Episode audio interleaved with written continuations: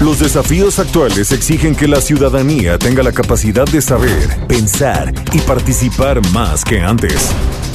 Bienvenidos a Sociedad Horizontal, un espacio donde Armando Ríos Peter y sus colaboradores analizan los temas más relevantes de la política y su impacto tanto en redes sociales como en las calles.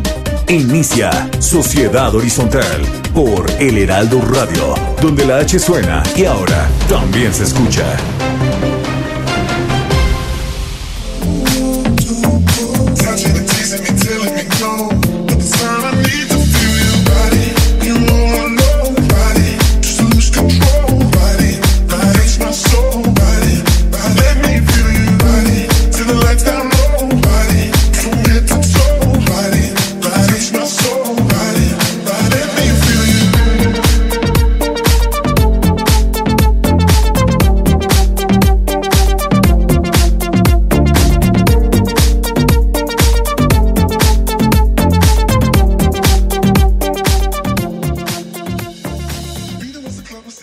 ¿Qué tal? ¿Cómo están?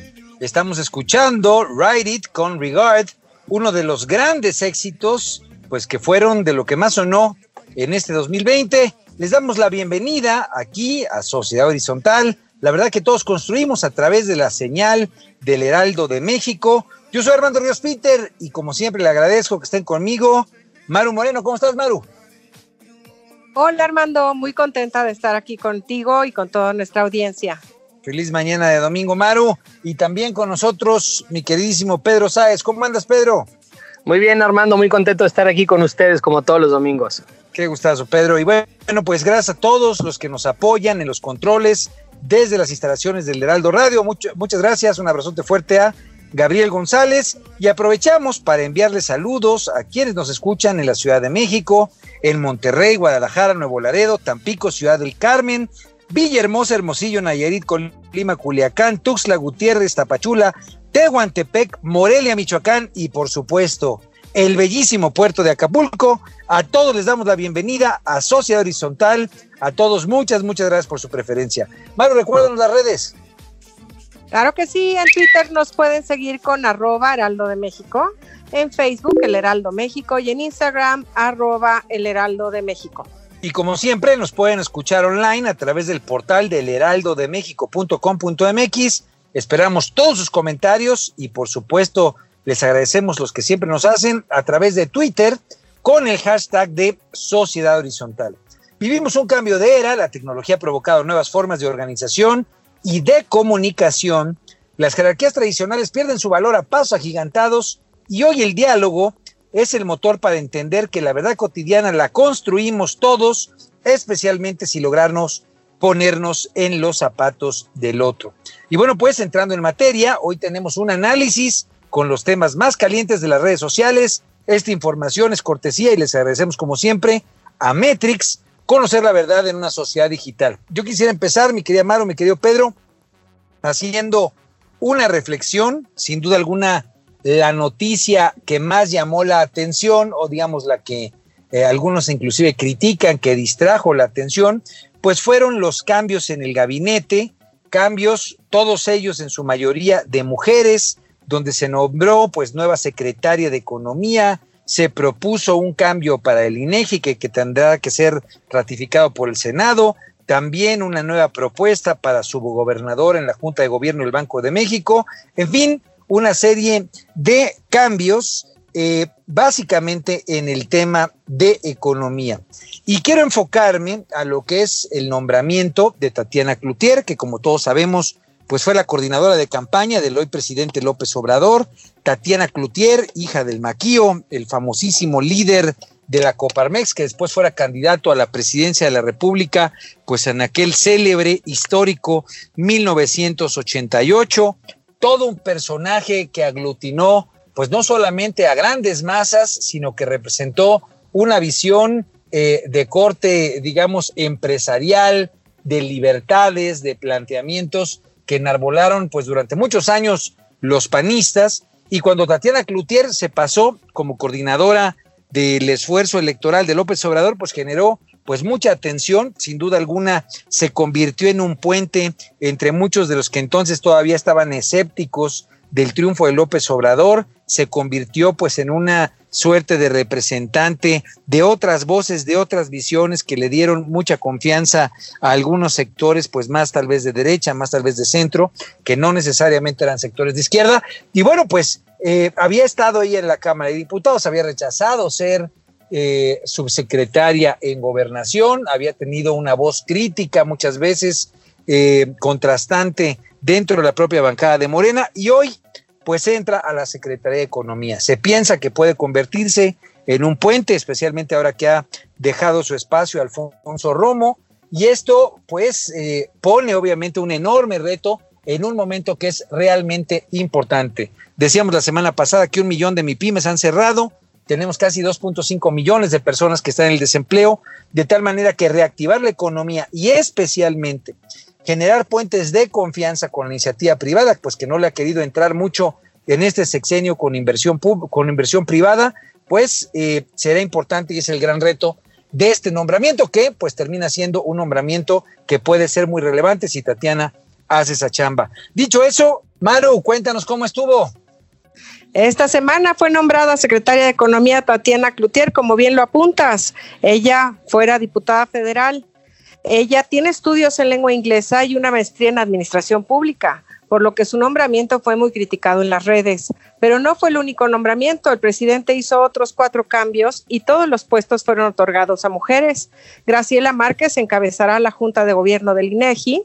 Galia Borja queda como subgobernadora de la Junta de Gobierno del Banco de México.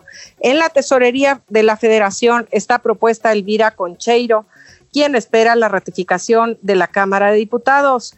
Ana Laura López Bautista queda como coordinadora de puertos y marina mercante en lugar de Rosa Isela Rodríguez, quien desde hace unas semanas fue nombrada secretaria de Seguridad Pública.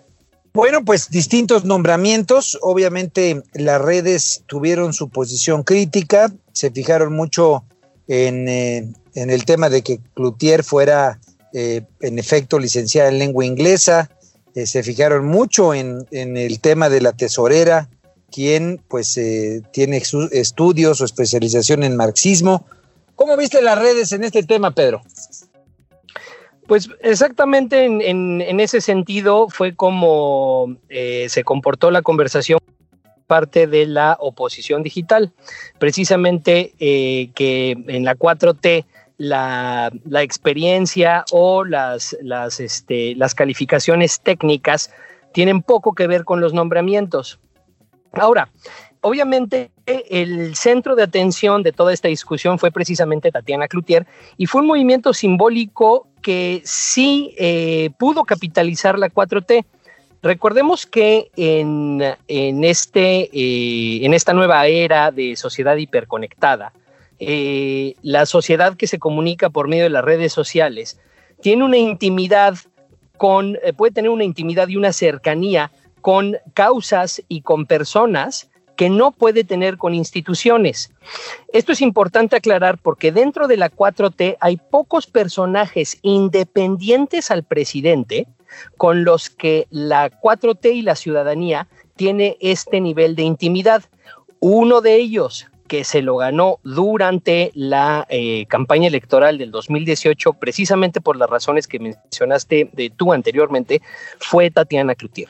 Y entonces, en este sentido, eh, la, la mm, la 4T o las articulaciones digitales amloístas lo recibieron con muchísimo entusiasmo, ¿no? Sobre todo porque eh, se había, eh, había existido la narrativa desde hace, desde el momento en el que el presidente anunció que no iba a haber apoyos a la iniciativa privada durante la pandemia, se generó esta narrativa de que la 4T estaba perdiendo el vínculo y su relación con la iniciativa privada y el hecho de que sea una de las personas que ha generado más relación íntima en términos de redes sociales, en términos digitales, fue muy bien recibido por parte de los, eh, de los amloístas. Obviamente no hay nada ya que ganar con la oposición digital, no hay nada ya que ganar tampoco con muchos de los, de los ilusionados y lo que está sucediendo ahorita es que la 4T está tratando de hacer este tipo de este, estrategias simbólicas para rearticular a los que son suyos. Ahora, pero tú lo crees que exclusivamente es un tema de rearticulación hacia los equipos internos, hacia la 4T, o es algo que pudiera tener una dimensión mayor? Yo, yo esperaría que la dimensión pues no se quede exclusivamente en la 4T, considerando que el problema más grave que hoy enfrenta este gobierno especialmente en materia económica, y dado que es en la Secretaría de Economía, pues es el de tender puentes con quienes se han eh, eh, vuelto críticos, quienes se han vuelto reacios a tener confianza en las disposiciones de política pública, especialmente de economía de la cuarta transformación. Me refiero a que ahí es a donde tal vez la chamba de Tatiana podría ser eh, positiva. Entiendo que comentas tú la reacción de las redes, pero pero ¿qué, tal lo recibieron, por ejemplo, los empresarios o qué tal las confederaciones? ¿Hubo algún diálogo en ese sentido? Bueno, vamos a, vamos a, vamos a, vamos a analizar este, eh, la cosa de una forma, eh, este asunto de una forma holística, ¿no? Si no se hubiera tomado en consideración eh, las, el, planteamiento que acabo yo de mencionar, entonces quizás se hubiera elegido a otro perfil. No estoy diciendo que, como tú bien mencionaste hace unos momentos, Tatiana Cloutier es un buen vínculo por su apellido, porque ha sido panista, ¿no? Con los sectores empresariales. O sea, sientes, que, sientes que sí lo es. ¿no? Yo, creo que, yo creo que es el, yo creo que es, yo creo que es el mejor cuando se toman en consideración las dos cosas, ¿no?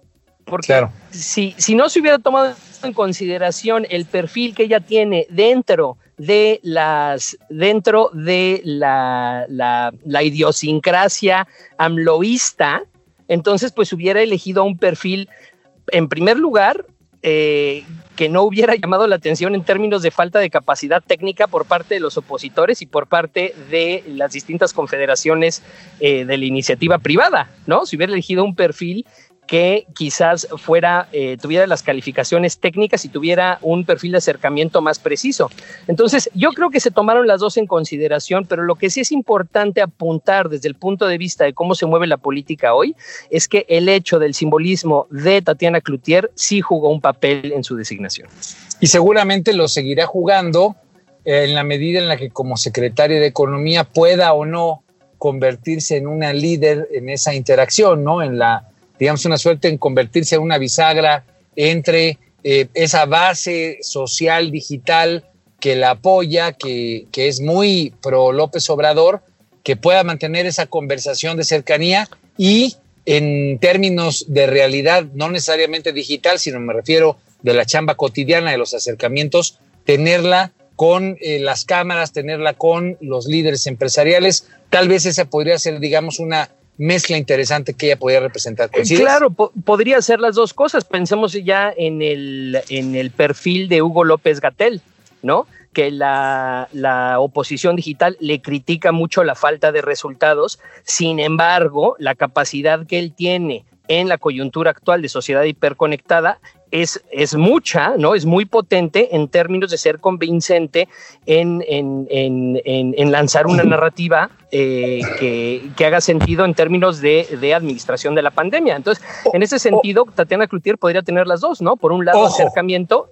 Ojo, sin que necesariamente López Gatel cuente con el apoyo, la aprobación de la parte real de la política pública, porque hay muchos, muchos médicos que ya en la parte real pues sí, ya cada vez más pues lo, lo, tienen desconfianza de su, de su liderazgo, ¿no? Pero bueno, creo que hace, hace sentido este tema, tener penetración digital y tener la oportunidad de tener un diálogo constructivo de política pública en el plano real cotidiano.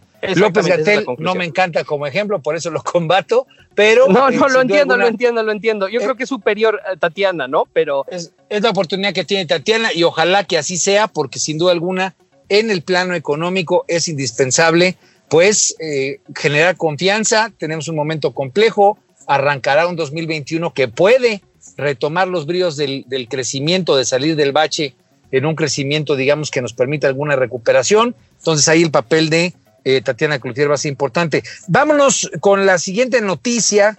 Eh, muchos criticaron que estos nombramientos se hicieron el lunes precisamente para distraer sobre un asunto que se estaba calentando, Maru, el tema de Felipe Obrador, la, prima con contratos en Pemex del presidente López Obrador. Cuéntanos cómo estuvo esa noticia y cómo estallaron las redes.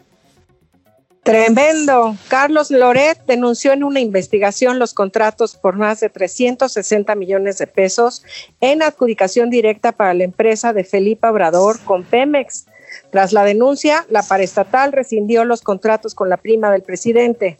Sin embargo, las redes ardieron con los hashtags Felipa Obrador Corrupta y hashtag López Corrupto, con lo que piden que no solo se cancelen los contratos, sino que se investigue el caso.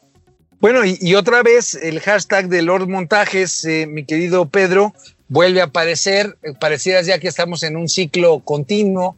Eh, pues seguramente la oposición, los investigadores que están siguiéndole los pasos y las huellas que van en contra de la 4T, le pasan información, le pasan estos datos que luego saca Carlos Loret de Mola en Latinus, sale el escándalo, salen las redes obviamente a apoyar las investigaciones, los que son eh, los críticos de la cuarta transformación, los críticos de López Obrador, y luego salen los defensores del López Obradorismo a poner el hashtag Lord Montajes. ¿Cómo lo viste? Exactamente así. Eh, nos, empezamos a dar cuenta ya con muchísima claridad, o sea, se dibuja ya de una forma muy, muy clara cómo se está llevando este ping-pong eh, precisamente en, esta, coyuntura preelectoral entre la conversación digital eh, amloísta y la conversación digital de oposición, en la cual Loret de Mola está jugando el papel eh, central, el centro de gravedad de la potencia de los embates en contra de la, de la 4T. En el programa pasado, el programa, el programa de hace dos semanas, habíamos mencionado que era raro que eh, no se hubiera seguido la misma lógica o que no hubiera ocurrido la misma lógica que ocurrió cuando la filtración de la denuncia de Lozoya, ¿no? Ese día eh, con el tema de la con el tema de la estafa maestra. Con la, no, eso fue con el tema de Obredech. con el tema de Obredech, ya. ah, claro, que no hubiera tenido la misma potencia el siguiente capítulo de Odebrecht. Tienes toda la razón, sí. Exactamente, exactamente, porque ahí se vio clarísimo. O sea, se, se, llevó a cabo una estrategia eh, de, lanzamiento de contenido simbólico, ¿no? Obviamente, como lo hemos platicado en muchísimas veces, eh, la, la, narrativa que más potencia le da en el ámbito digital a la 4T es eh, mandar este, mensajes de que se está combatiendo a la corrupción, ¿no? Y se ha repetido en varias ocasiones. Empezamos con, eh, con Rosario Robles. Juan Collado, etcétera, etcétera, etcétera, ¿no? Y entonces ese día se soltó la, denuncia y las redes se inundaron, ¿no? Y inmediatamente a las cuatro horas, cinco horas, si no me equivoco, eh, Loret de Mola salió con el tema de, Pío López Obrador, que neutralizó de una forma contundente eh, el, movimiento digital y la conversación que había logrado generar la cuarta transformación. Y mencionamos que este, en, estas últimas ocasiones, sobre todo con lo de la estafa maestra, no había habido un, un, este, raquetazo del otro lado, ¿no? Con la pelota. Este es. Ok, bueno, pues, pues en ese sentido, creo que va a ser muy interesante ver si realmente solamente se quedó como una investigación de estas que tienen cierta secuencia, cierta, eh, cierto cronograma incluso, en el que pues eh, pareciera ser que la distracción que logró con los nombramientos, pues sí medio opacó, por lo menos de los medios tradicionales y de la conversación, el tema de Filipa, de Felipa. No es que no haya tenido potencia, porque sí fue de lo más sonado, especialmente la semana previa, que es cuando eh, empezó a sonar el fin de semana, pero a final de cuentas se opacó precisamente por el tema de los nombramientos, ¿correcto? Sí, y una cosa importante, además de que se opacó por el tema de los nombramientos, eh, también está perdiendo, dado que esto ya lleva eh, pues más de un año, ¿no? Este ping-pong y que, y que lleva ya cuatro meses, que ya está muy claro, está perdiendo potencia de los dos lados, ¿no? Los dos lados están aburriendo un poco de este juego de fútbol.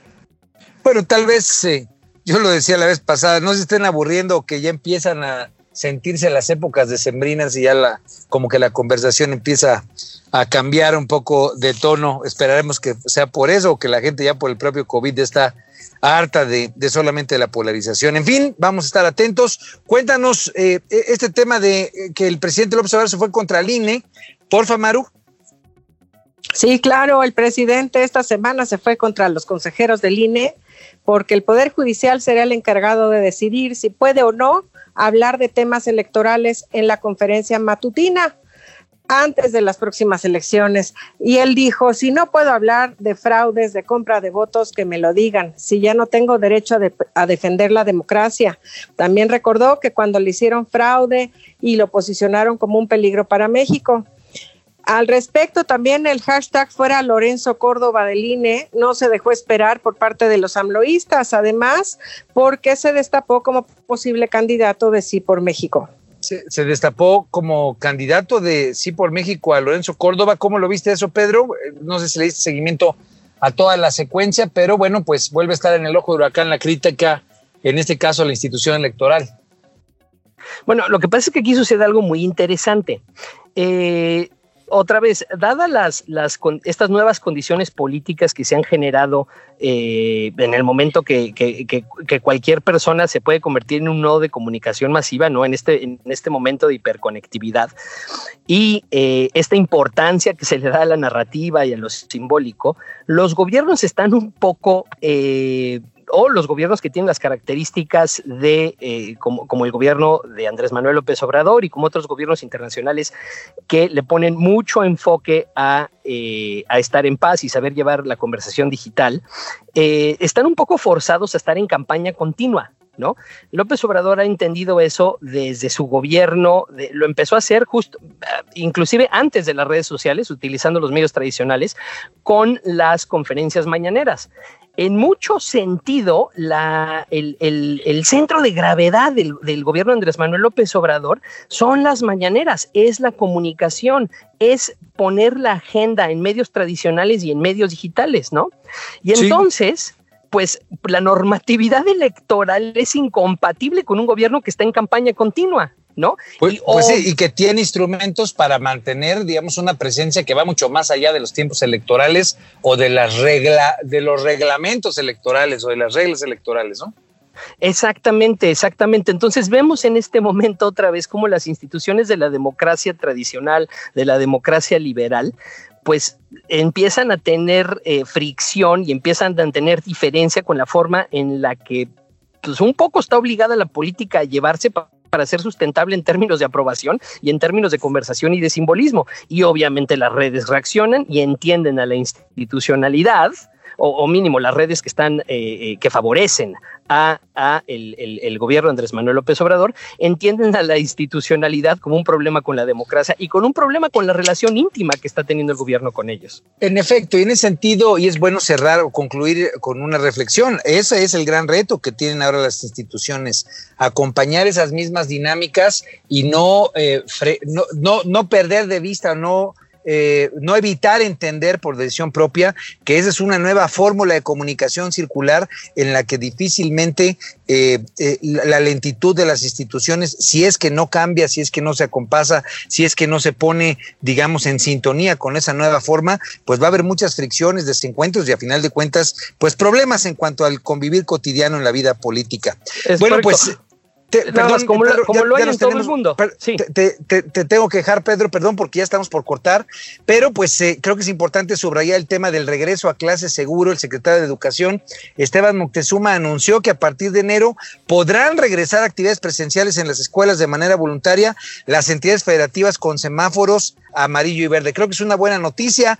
Ya no pudimos comentar mucho sobre el tema de la Cruz Azuleada, se nos quedó pendiente también comentar un poco más sobre este asunto que en efecto, como decía Pedro, está pasando en el mundo el tema de la Cruz Azuleada me llama mucho la atención, pues porque desafortunadamente, frente a cuatro goles que iba de ventaja, pues en los Pumas se los echaron de vuelta y otra vez el Puma, que diga, el Cruz Azul vuelve, a quedar fuera.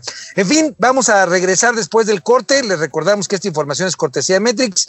Yo soy Armando Ríos Peter y estamos aquí en Sociedad Horizontal. La verdad que todos construimos. No se vayan, porque estará con nosotros José Medina Mora, que es el nuevo presidente de la Coparmex y para nosotros es un honor pues poderlo entrevistar. Muchas gracias y te seguimos.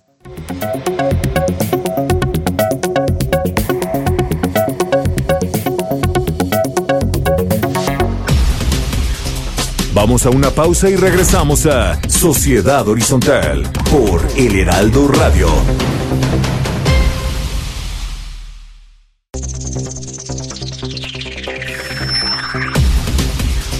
Regresamos a Sociedad Horizontal por El Heraldo Radio.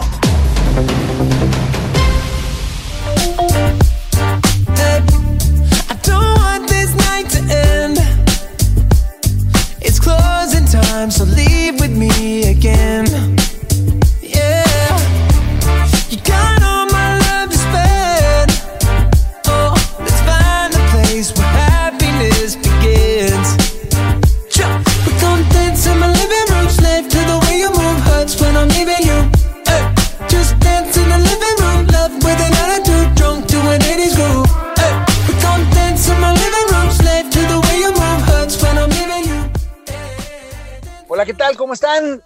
Seguimos aquí en el Heraldo Radio, muy contentos de estar escuchando Only Human con los Jonas Brothers. Y bueno, pues muchas gracias por seguir con nosotros. Estamos en Sociedad Horizontal, la verdad que todos construimos y la información es cortesía de Metrix, conocer la verdad en una sociedad digital.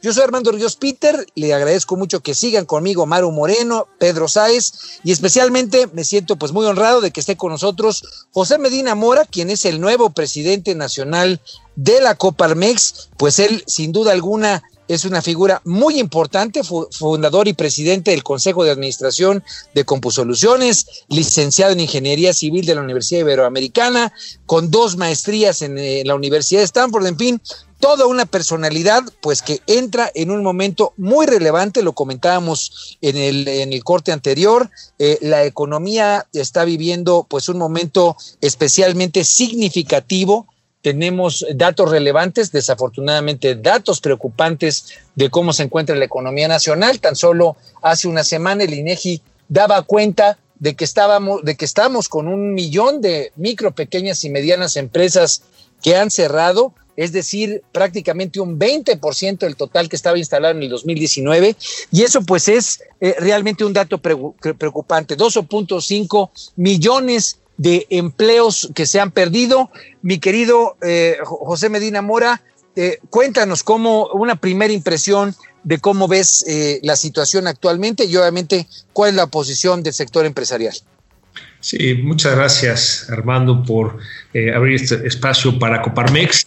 Y, y, pues como lo comentas, estamos en medio de una situación crítica del país, esto derivado por la pandemia del COVID-19, en donde, bueno, ya rebasamos el millón cien mil contagios, más de eh, 110 mil fallecimientos, eh, y que esto ha generado eh, esta crisis económica que comentas, ¿no? Que se estima tengamos una caída de alrededor del 9%, del 9 de la actividad económica y que ha generado la crisis de empleo. Eh, efectivamente, en solo cinco meses se perdieron un millón cien mil empleos formales, eh, alrededor de 10 millones de empleos informales, estima el INEGI, y de esto se ha recuperado aproximadamente la mitad. Esto quiere decir que nos llevará otros ocho meses recuperar lo que perdimos en cinco, y en, en, esos ocho meses tendríamos que haber generado ya otro millón de empleos. Entonces sí es una situación eh, difícil, crítica, y este dato que comentas al final,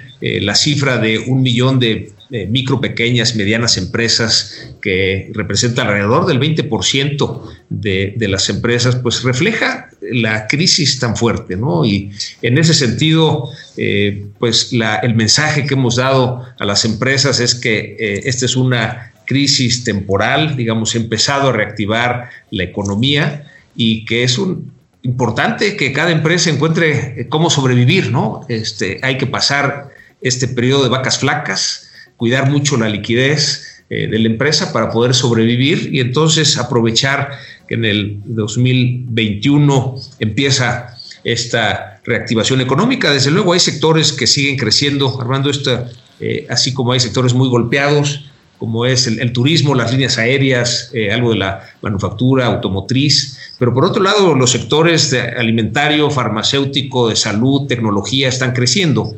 Entonces, eh, muchas veces nos quedamos con los promedios, ¿no? Y, y básicamente lo que tenemos que hacer, y, y, es, y, para eso son muy buenos los emprendedores, es encontrar estas oportunidades eh, en medio de la crisis, ¿no? Que siempre, siempre se generan. Entonces, todo un reto, eh, que tenemos que enfrentar y, pues también atendiendo a que las empresas, eh, aquellas que puedan seguir trabajando desde casa, lo hagan, las que tienen que hacerlo de manera presencial, cuidar mucho los protocolos, esta sana distancia, el uso de cubrebocas, eh, el lavarse las manos, el hacer el, eh, cuestionario diario a los trabajadores para poder detectar casos de, positivos a COVID y que se eviten los contagios. En fin, todo un reto, Armando.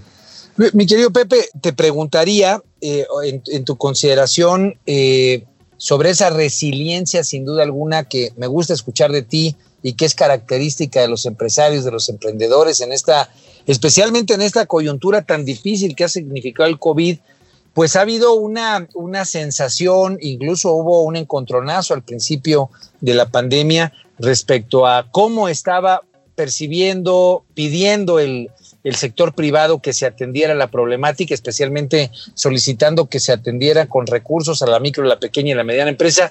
No se hizo por parte del gobierno o no fue su prioridad, solamente un programa de 25 mil pesos. ¿Cuál sería tu opinión respecto a cómo se ha comportado el sector público. ¿Cómo ves tú estas decisiones que ha tomado el gobierno del presidente López Obrador en torno a la atención a los empresarios, especialmente en esta difícil coyuntura del COVID?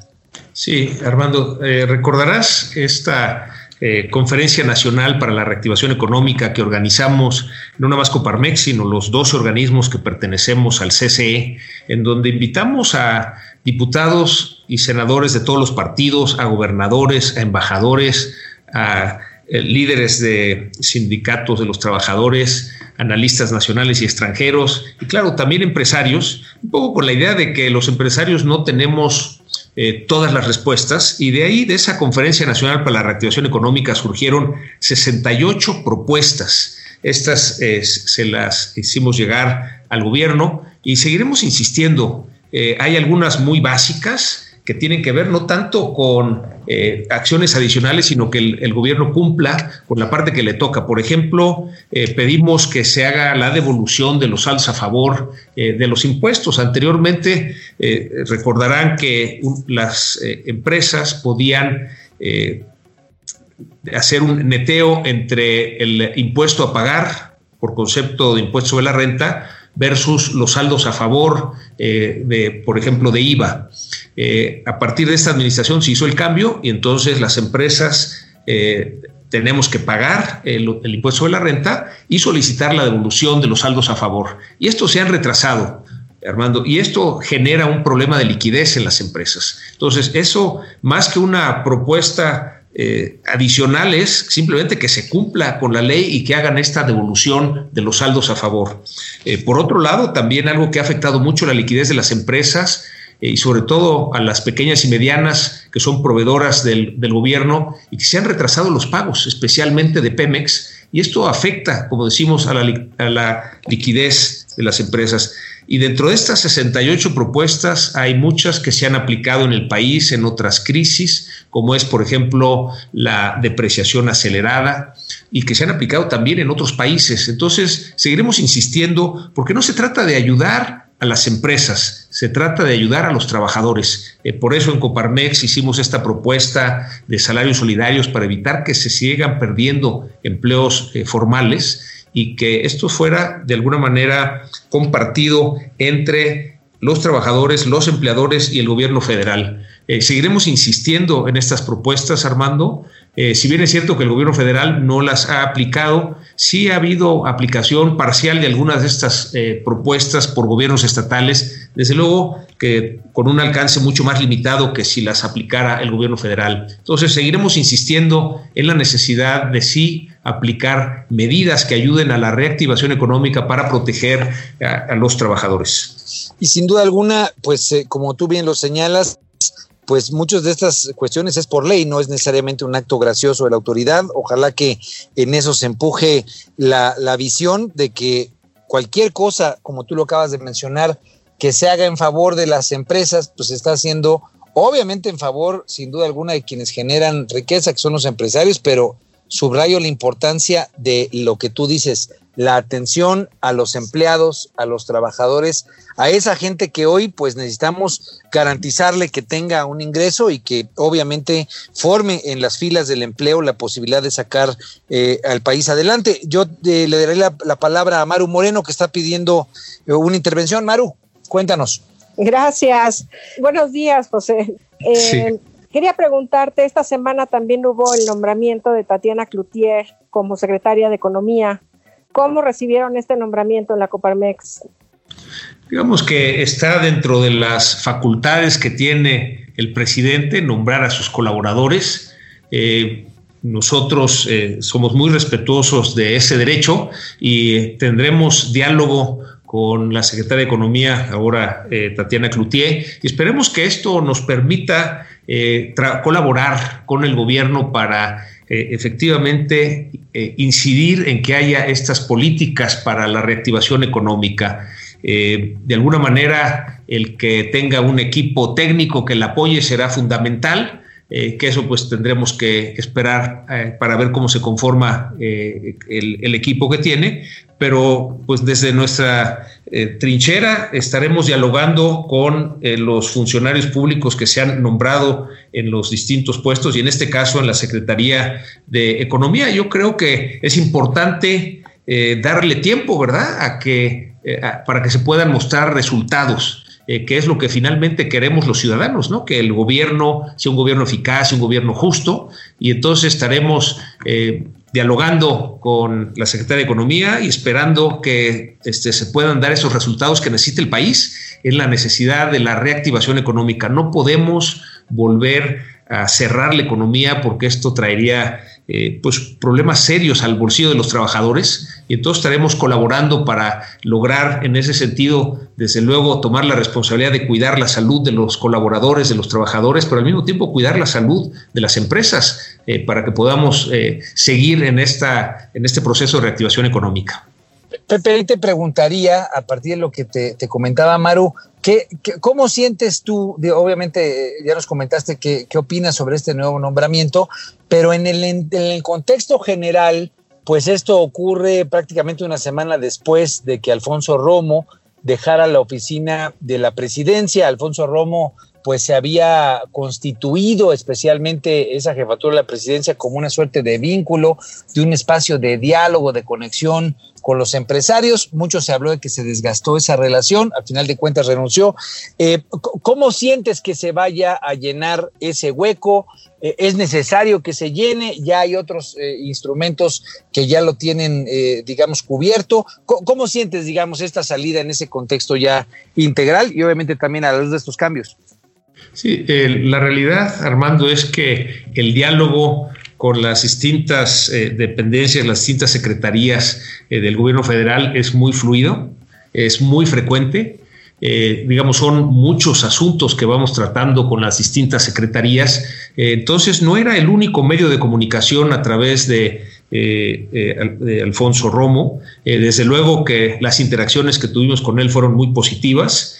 Y en ese sentido, pues sí, sí eh, ayudaba para poder plantear y resolver algunos de los desafíos que tenemos como país, eh, por ejemplo, en, generar la confianza que se requiere en el país para que haya más inversión, tanto nacional como extranjera, eh, pero no, no, era el único mecanismo de comunicación. Entonces, en este sentido, pues seguiremos dialogando con las distintas, los distintos secretarios de Estado y desde luego si hay un nombramiento de alguien en la oficina de la presidencia, pues tendremos también ese, ese diálogo. Sí, eh, recordamos muchos asuntos, muchos temas que tratamos en su momento con Alfonso Romo eh, y bueno, pues ahora sí que nuevamente dentro de esta facultad que tiene el presidente de eh, pues nombrar colaboradores a partir de, como en este caso, una, una renuncia, pues estaremos listos para dialogar con quien sea nombrado jefe de la oficina de la presidencia, pero mientras continuamos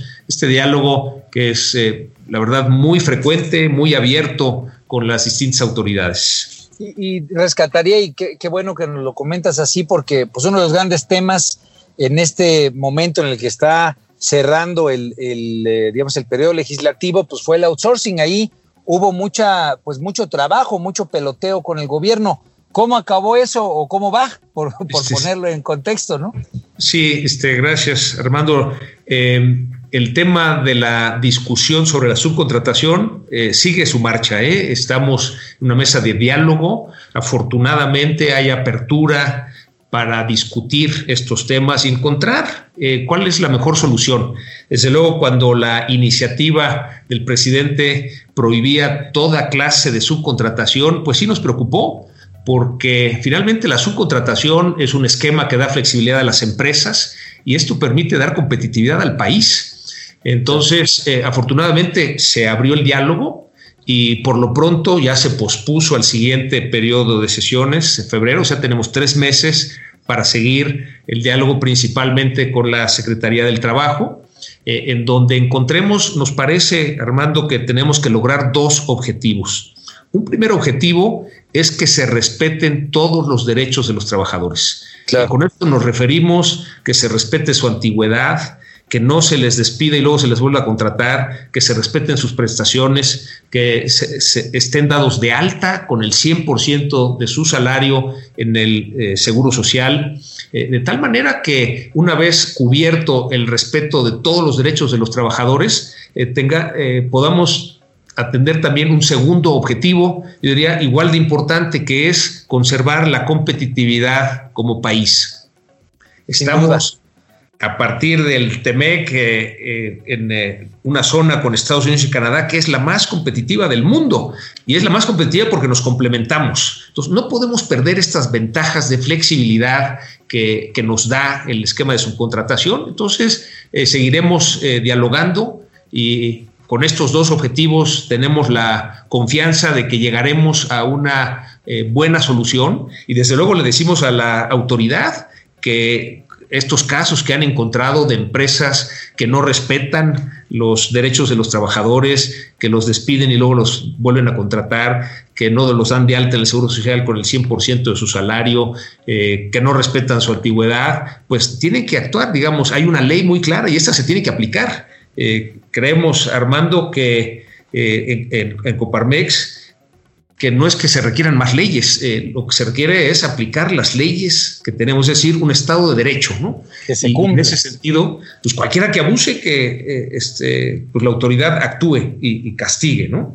Sin duda alguna, que se cumpla la ley y eso me parece que es la posición en la que habrá un encuentro muy positivo, como bien lo calificas, entre las posiciones del gobierno al sector privado y que de eso salga un buen producto legislativo. Pepe, eh, Pepe, Pedro, Pedro Sáez, querías comentar algo. En, relación y en seguimiento a, a todo lo que nos has comentado este momento, tú en términos generales, ¿cómo calificarías la relación entre la iniciativa privada y este gobierno?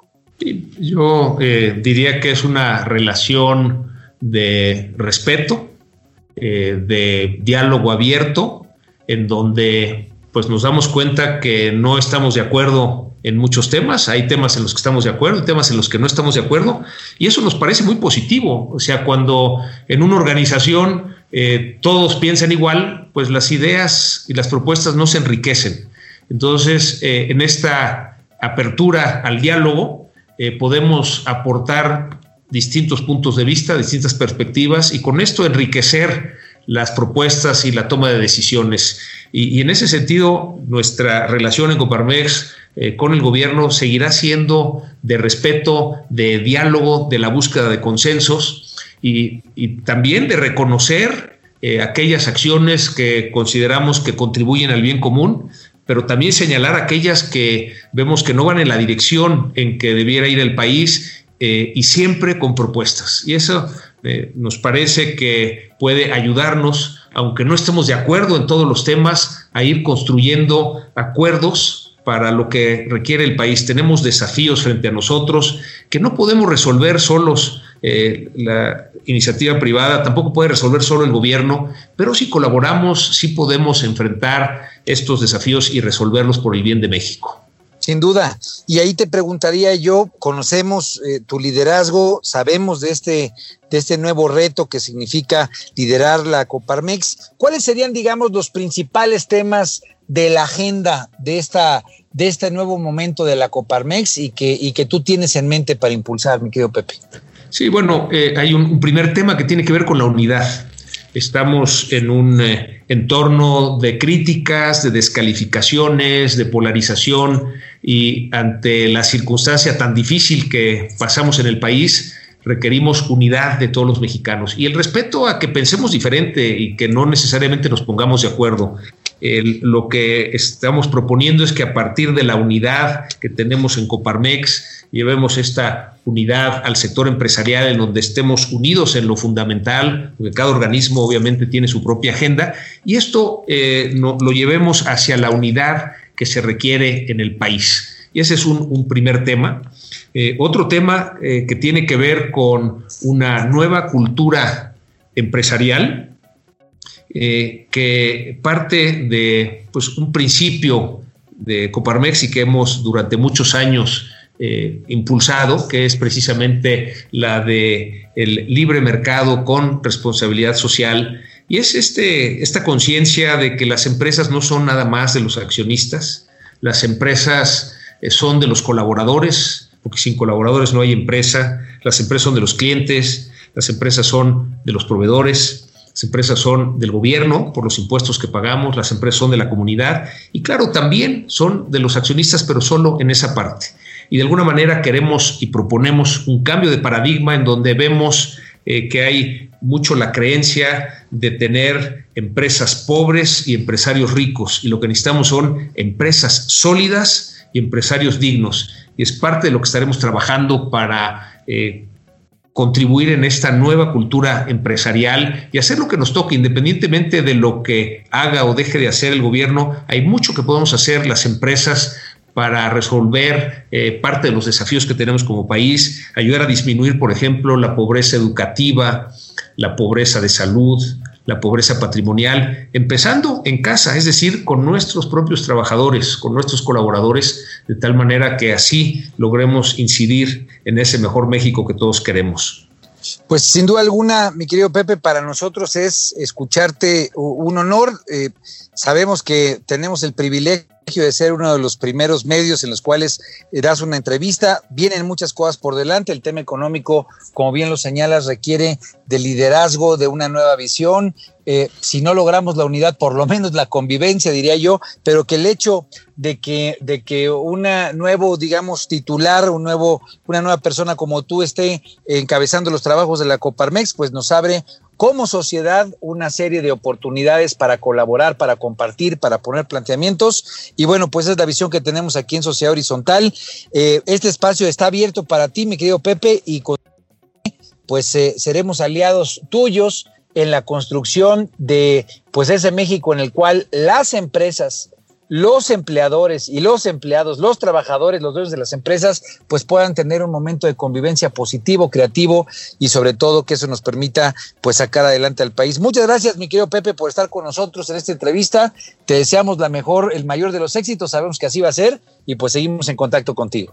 Sí, muchas gracias Armando, Maru, Pedro por este espacio y seguimos en contacto.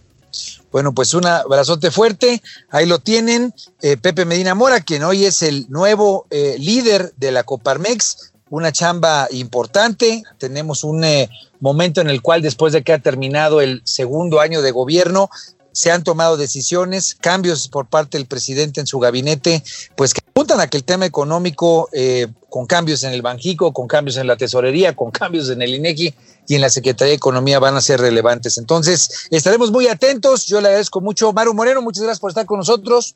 Gracias a ti, Armando. Encantado bueno, de estar con ustedes. Mi querido Pedro Sáez, un abrazote fuerte a ambos aquí en domingo. Que se la pasen bien hoy por la tarde con su familia. Muchas gracias, Armando. y bueno, pues eh, esto fue Sociedad Horizontal y yo los invito a que nos veamos aquí el próximo domingo a las 11 del día por el Heraldo Radio. La verdad que todos construimos, no dejen de escribirnos en nuestras redes sociales, en el hashtag Heraldo de México y eh, en Sociedad Horizontal. Les agradecemos mucho, nos vemos la próxima semana.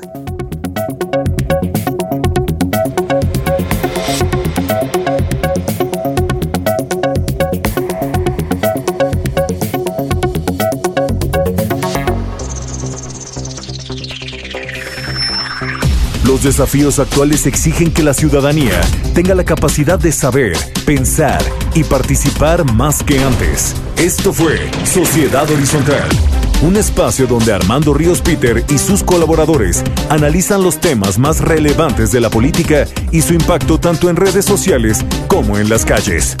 Una producción de El Heraldo Radio, donde la H suena y ahora también se escucha.